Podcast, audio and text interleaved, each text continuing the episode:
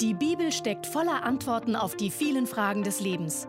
Baylis Conley hat es selbst erlebt und erklärt dir das Wort Gottes verständlich und lebensnah. Gehen wir zu Hiob 1, Vers 1 und lesen wir die ersten fünf Verse. Da steht, es war ein Mann im Lande Us, sein Name war Hiob.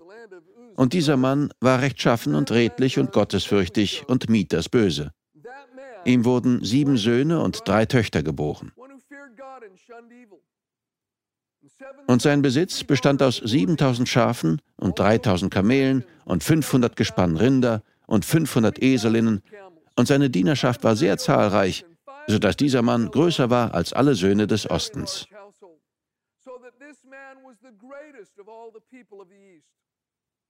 Nun pflegten seine Söhne hinzugehen und Gastmahl zu halten, der Reihe nach im Haus eines jeden. Dazu sandten sie hin und luden ihre drei Schwestern ein, mit ihnen zu essen und zu trinken. Und es geschah, wenn die Tage des Gastmahlsrei umgegangen waren, da sandte Hiob hin und heiligte sie. Früh am Morgen stand er auf und opferte Brandopfer nach ihrer aller Zahl. Denn Hiob sagte sich, vielleicht haben meine Söhne gesündigt und in ihrem Herzen Gott geflucht. So machte es Hiob all die Tage nach den Gastmählern.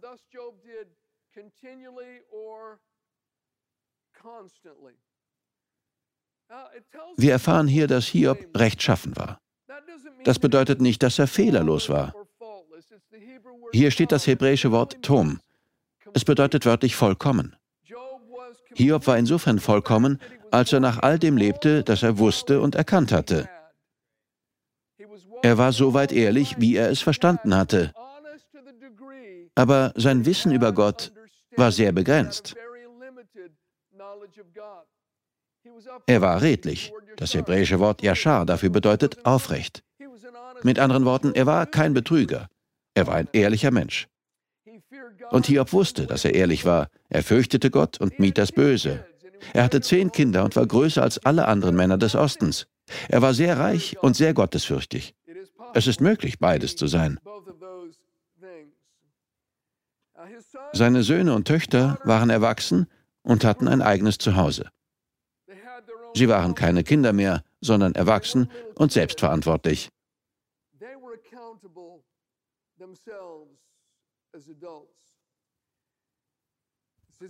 Hier steht, dass sie jedes Mal ein Fest feierten, wenn einer der Söhne Geburtstag hatte.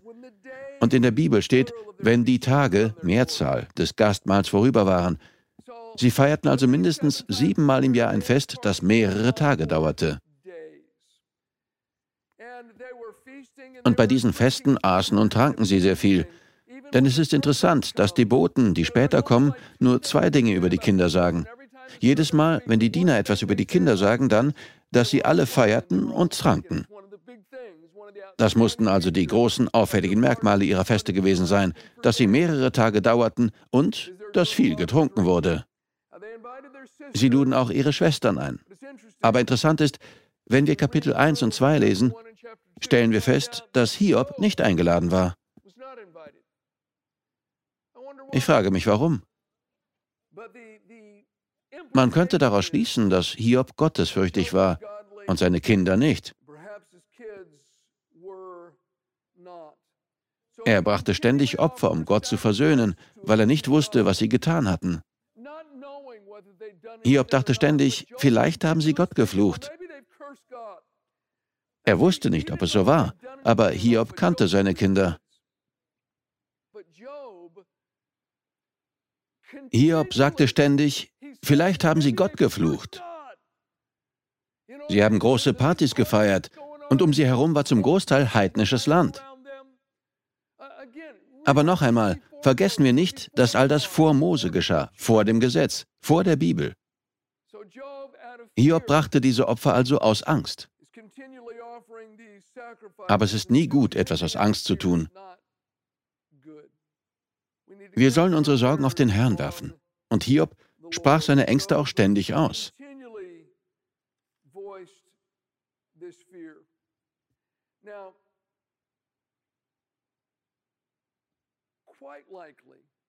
Wenn wir gleich weiterlesen, werden wir sehen, dass es wahrscheinlich Hiobs Angst war, die dem Teufel die Tür öffnete.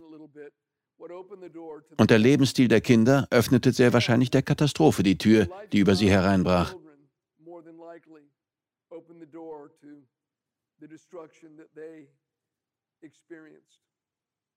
In Hiob 2, Vers 9 ist nur ein einziger Satz von Hiobs Frau festgehalten.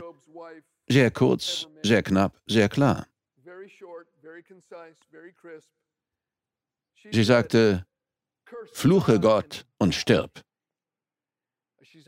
Natürlich trauerte sie um den Verlust ihrer Kinder, aber sie hatte nicht so eine Beziehung zu Gott wie Hiob. Dann kommen wir zu Vers 6, wo etwas Bemerkenswertes geschieht. Hiob 1, Vers 6. Und es geschah eines Tages, da kamen die Söhne Gottes, um sich vor den Herrn einzufinden. Und auch der Satan kam in ihre Mitte. Der Ausdruck die Söhne Gottes bezieht sich auf Engel. Das findet im Himmel statt. Wir wechseln also von der Erde in den Himmel. Das hebräische Wort für Satan bedeutet wörtlich Gegner. Und auch der Gegner kam in ihre Mitte. Nicht Gott war also Hiobs Gegner, sondern Satan. Mein Freund, Gott ist nicht Ihr Gegner. Der Teufel ist Ihr Gegner. Die Engel kamen vor Gott, um ihm zu berichten, was auf der Welt los war. Sicher fragt sich jetzt jemand, weiß Gott das nicht ohnehin? Natürlich weiß er das. Er weiß, was sie getan haben. Und doch werden auch sie eines Tages vor ihm stehen und Rechenschaft ablegen müssen. Die Engel sind also dort. Und wir lesen im nächsten Vers, in Hiob 1, Vers 7, und der Herr sprach zum Satan, woher kommst du? Und der Satan antwortete dem Herrn und sagte, vom Durchstreifen der Erde und vom Umherwandern auf ihr.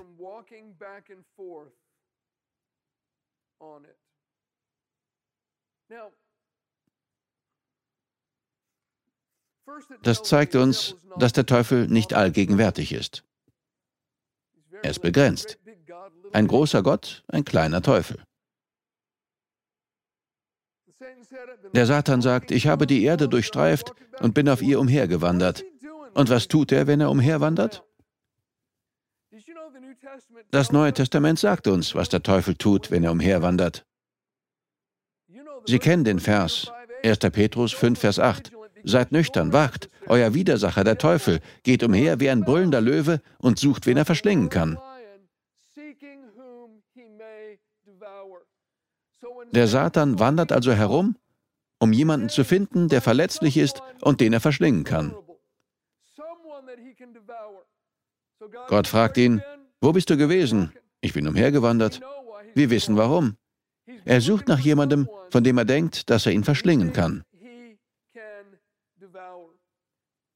Wir kommen zu Hiob 1, Vers 8. Und der Herr sprach zum Satan, Hast du Acht gehabt auf meinen Knecht Hiob? Denn es gibt keinen wie ihn auf Erden. Ein Mann so rechtschaffen und redlich, der Gott fürchtet und das Böse meidet.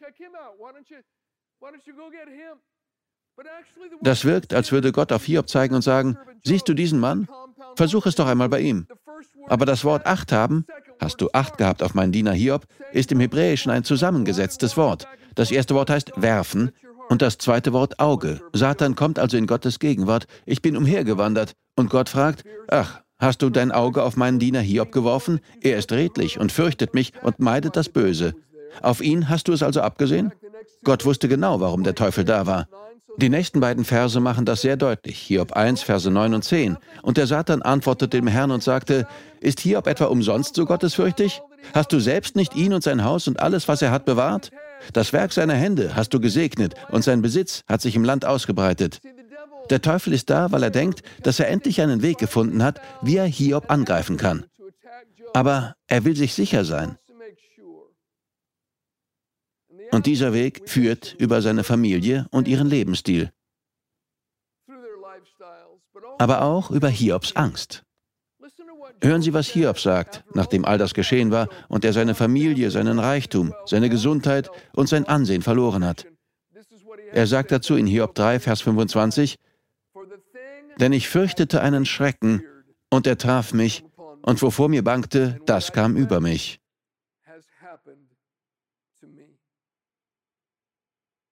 In Sprüche 10, Vers 24 heißt es, wovor dem Gottlosen graut, das wird über ihn kommen.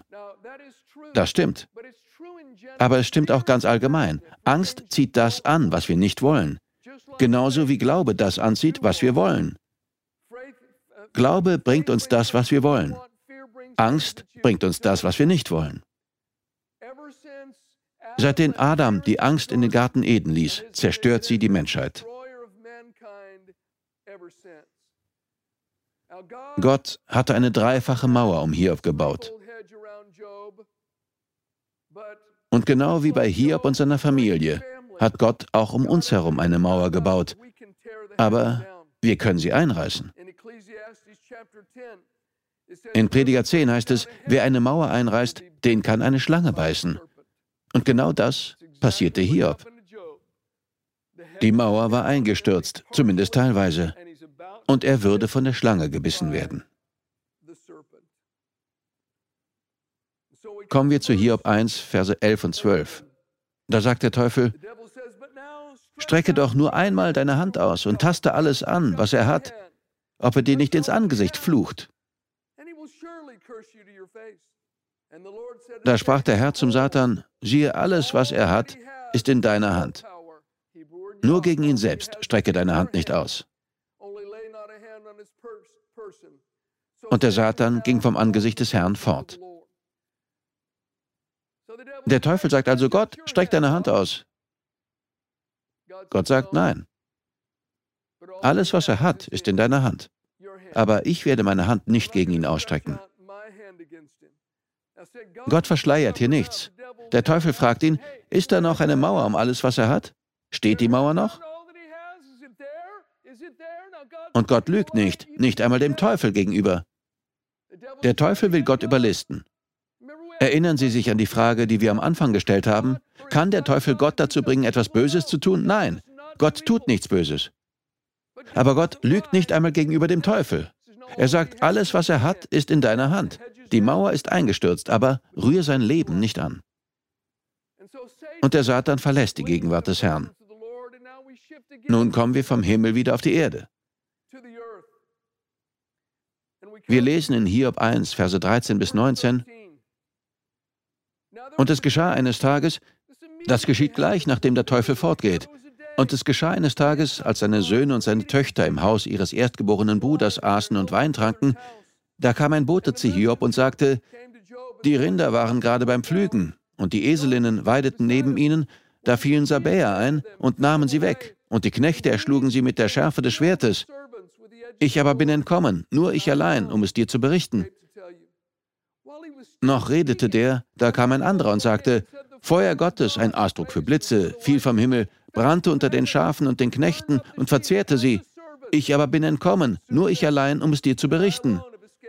Noch redete der, da kam ein anderer und sagte, die Chaldäer hatten drei Abteilungen aufgestellt und sind über die Kamele hergefallen und haben sie weggenommen. Und die Knechte haben sie mit der Schärfe des Schwertes erschlagen. Ich aber bin entkommen, nur ich allein, um es dir zu berichten.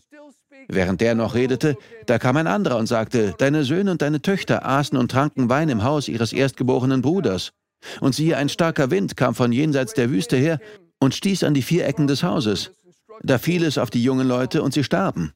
Ich aber bin entkommen, nur ich allein, um es dir zu berichten.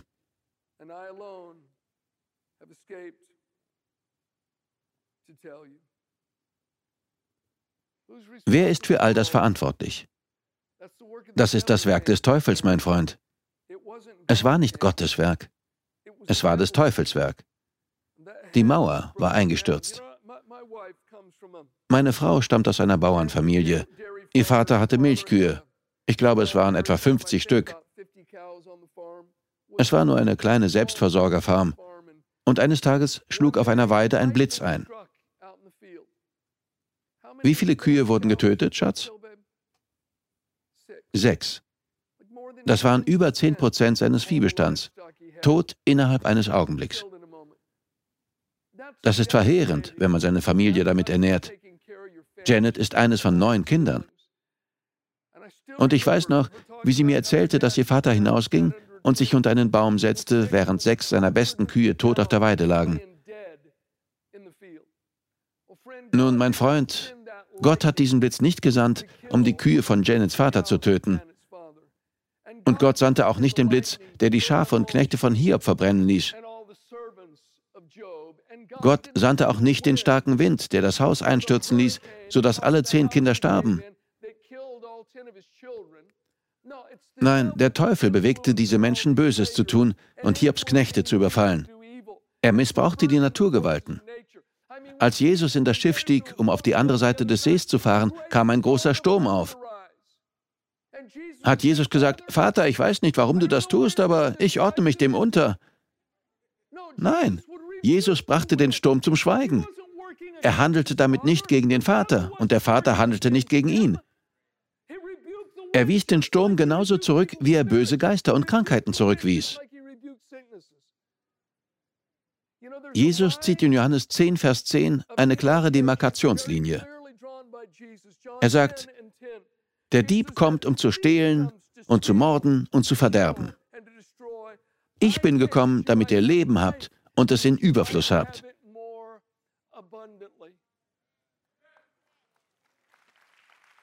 Es ist also ziemlich klar.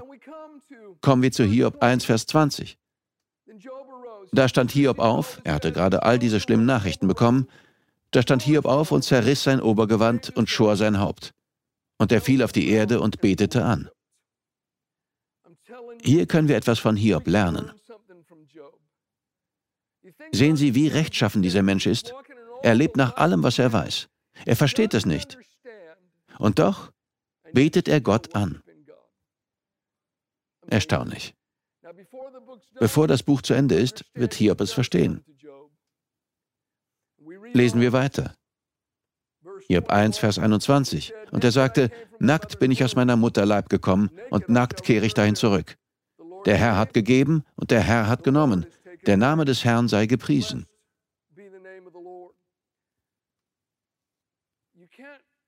Wir können diese Aussage Hiobs nicht nehmen und zu einer neutestamentlichen Lehre machen. Hiob fehlte Wissen. Er hatte keinerlei biblische Anhaltspunkte. Wir haben gerade gelesen, was Hiob alles nicht wusste. Gott hat den Vorhang zurückgezogen. Es war der Teufel, der genommen hat. Gott hat gegeben, aber nicht Gott hat Hiobs Gesundheit und Hiobs Familie und all seinen Besitz genommen. Und dann lesen wir in Hiob 1, Vers 22, bei all dem sündigte Hiob nicht und legte Gott nichts Anstößiges zur Last. Ich möchte noch etwas hinzufügen. Hiob legte Gott nichts Anstößiges zur Last. Noch nicht.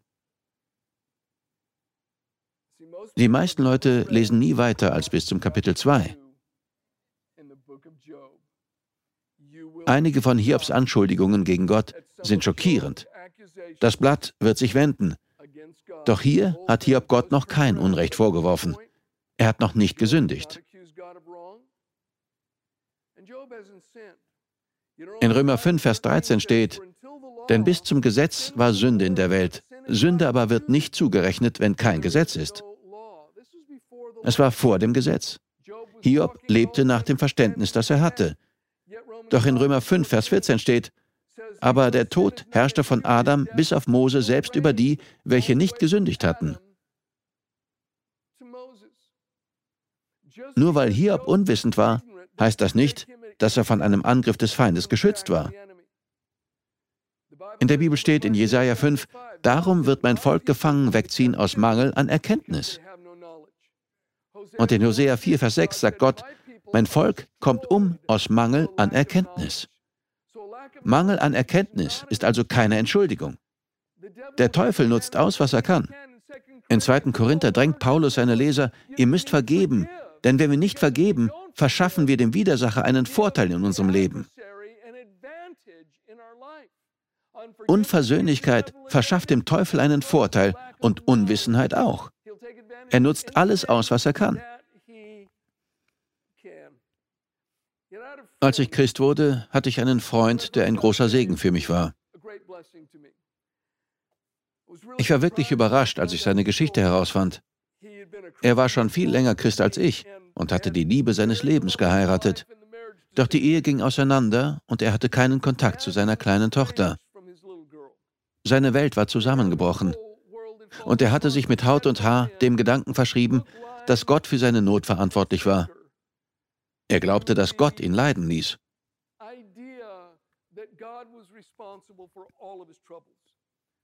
Er glaubte, dass Gott für das Scheitern seiner Ehe verantwortlich war, dass er seine Tochter nicht sehen konnte und für eine Reihe anderer Dinge.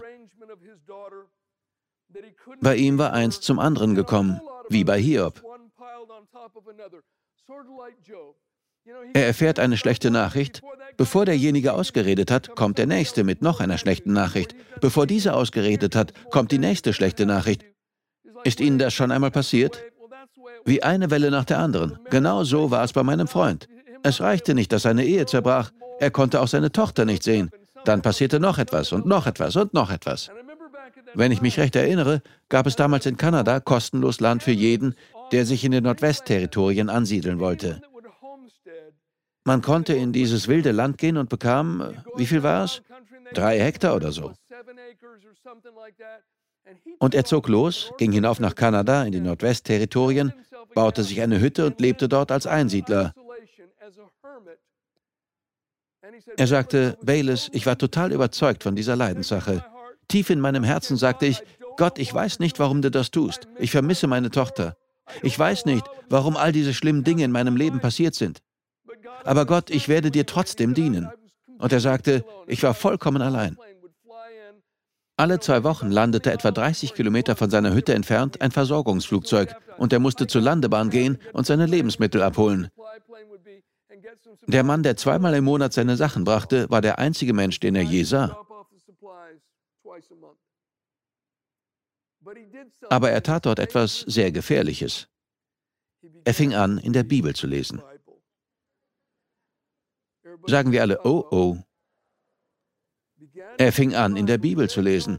Er las Johannes 10, Vers 10, wo Jesus sagt, ich bin gekommen, damit sie Leben haben und es in Überfluss haben. Der Dieb kommt nur, um zu stehlen und zu morden und zu verderben. Und er las im Buch Hiob, wie Gott den Vorhang zurückzog und fing an zu verstehen, wer wirklich für diese Dinge verantwortlich ist. Er schaute genau hin und fragte nach. Er sagte, Gott, willst du mir sagen, dass du mich gar nicht leiden lässt? Dass all das nicht von dir kommt? Er sagte, es sei revolutionär gewesen. Es hat alles verändert. Erstens verschwand dadurch die tiefe, dunkle Traurigkeit. Ihm wurde klar, dass Gott für und nicht gegen ihn war. Es war wie bei der Frau im Supermarkt, von der ich erzählt habe. Wie kann man beten, wenn das Leid von Gott kommt? Ich meine, wenn Gott mir eine Krankheit schickt und ich glaube, dass sie von ihm kommt, würde ich mich ja gegen ihn auflehnen, wenn ich zum Arzt gehe. Warum sollte ich mir dabei helfen lassen, etwas gegen Gottes Willen zu tun? Wenn es Gottes Wille ist, dass ich leide, sollte ich nicht versuchen, das Leid loszuwerden, sondern mich seinem Willen beugen. Dann wäre es Auflehnung, zum Arzt oder ins Krankenhaus zu gehen. Ich glaube, dass wir tief in unserem Inneren wissen, dass nicht Gott das Problem ist und uns leiden lässt. Gott tut nichts Böses. Er gebraucht den Teufel nicht als seinen Handlanger, um die Drecksarbeit zu machen. Und für meinen Freund wurde alles anders. Er gab sein Land auf und kam zurück. Ich war damals gerade in Oregon. Er bekam wieder Kontakt zu seiner Tochter, was toll ist. Ich lernte ihn kennen und er brachte viel Gutes in mein Leben. Er ist einer der wenigen Menschen, über die ich rückblickend sagen kann, Gott hat diesen Mann gebraucht, um so viel bei mir zu bewirken. Aber das ging erst, als sich alles bei ihm gewendet hatte.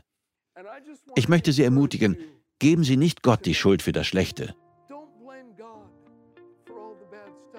Er ist wirklich gut. Er ist auf Ihrer Seite. Er ist nicht Ihr Feind. Er ist nicht der Gegner. Er liebt Sie.